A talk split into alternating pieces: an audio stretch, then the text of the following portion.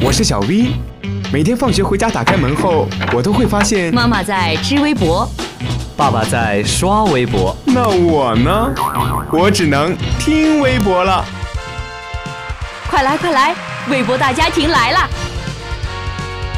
微博大家庭，微博大家庭。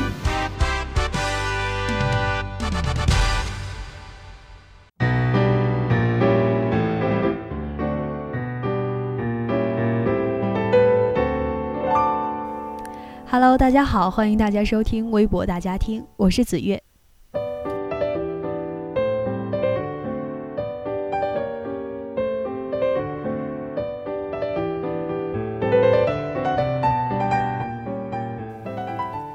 美丽中国，和谐共生，是当今时代我们所追求的。那今天呢，我们就一起来聊聊生态环境保护的有关内容。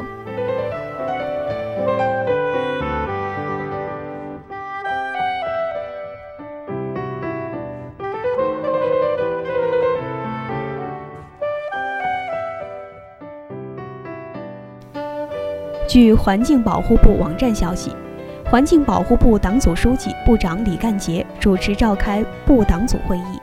会议表示，要坚定不移地抓好禁止洋垃圾入境这一生态文明建设的标志性举措，把禁止洋垃圾入境纳入中央环境保护督查，形成高压态势，推动各地方各部门责任落到实处。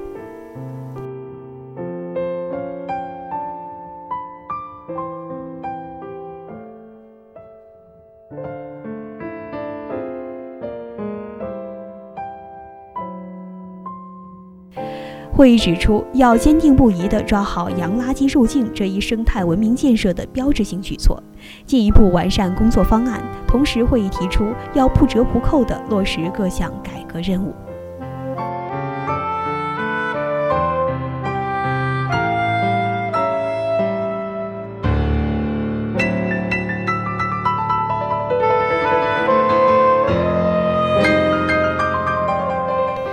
会议要求。要加强宣传引导，充分发挥舆论监督作用，加强对各地禁止洋垃圾入境和固体废物进口管理制度改革成效的宣传力度，回应社会关切，推动形成良好舆论氛围，加强有关部门的沟通协调，明确责任，形成合力，共同推进固体废物进口管理制度改革。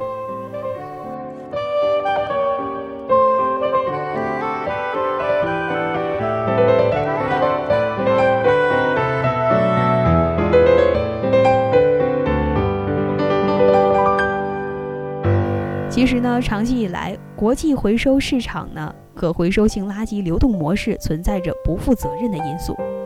具体来说，就像前段时间媒体报道，一位英国从业者所讲，处理废物最便宜的方法就是把它们放进集装箱里，运到工人资金比较便宜的地方，以人手处理。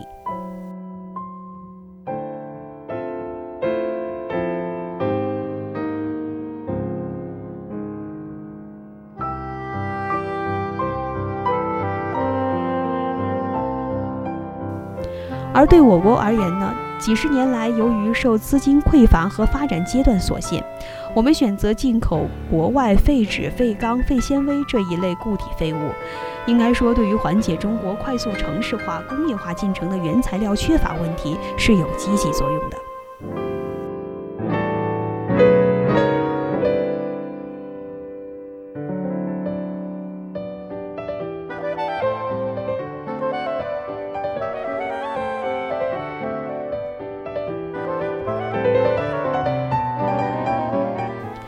事实上啊，无论是出于什么样的心态，地球呢始终只有一个，在哪里处理废物、废弃物，污染造成的损害都是一样的。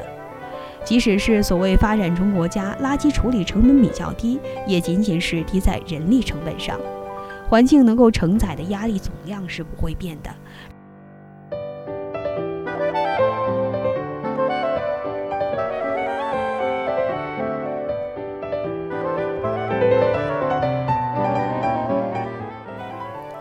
好了，今天的微博大家听到这儿就要和大家说再见了。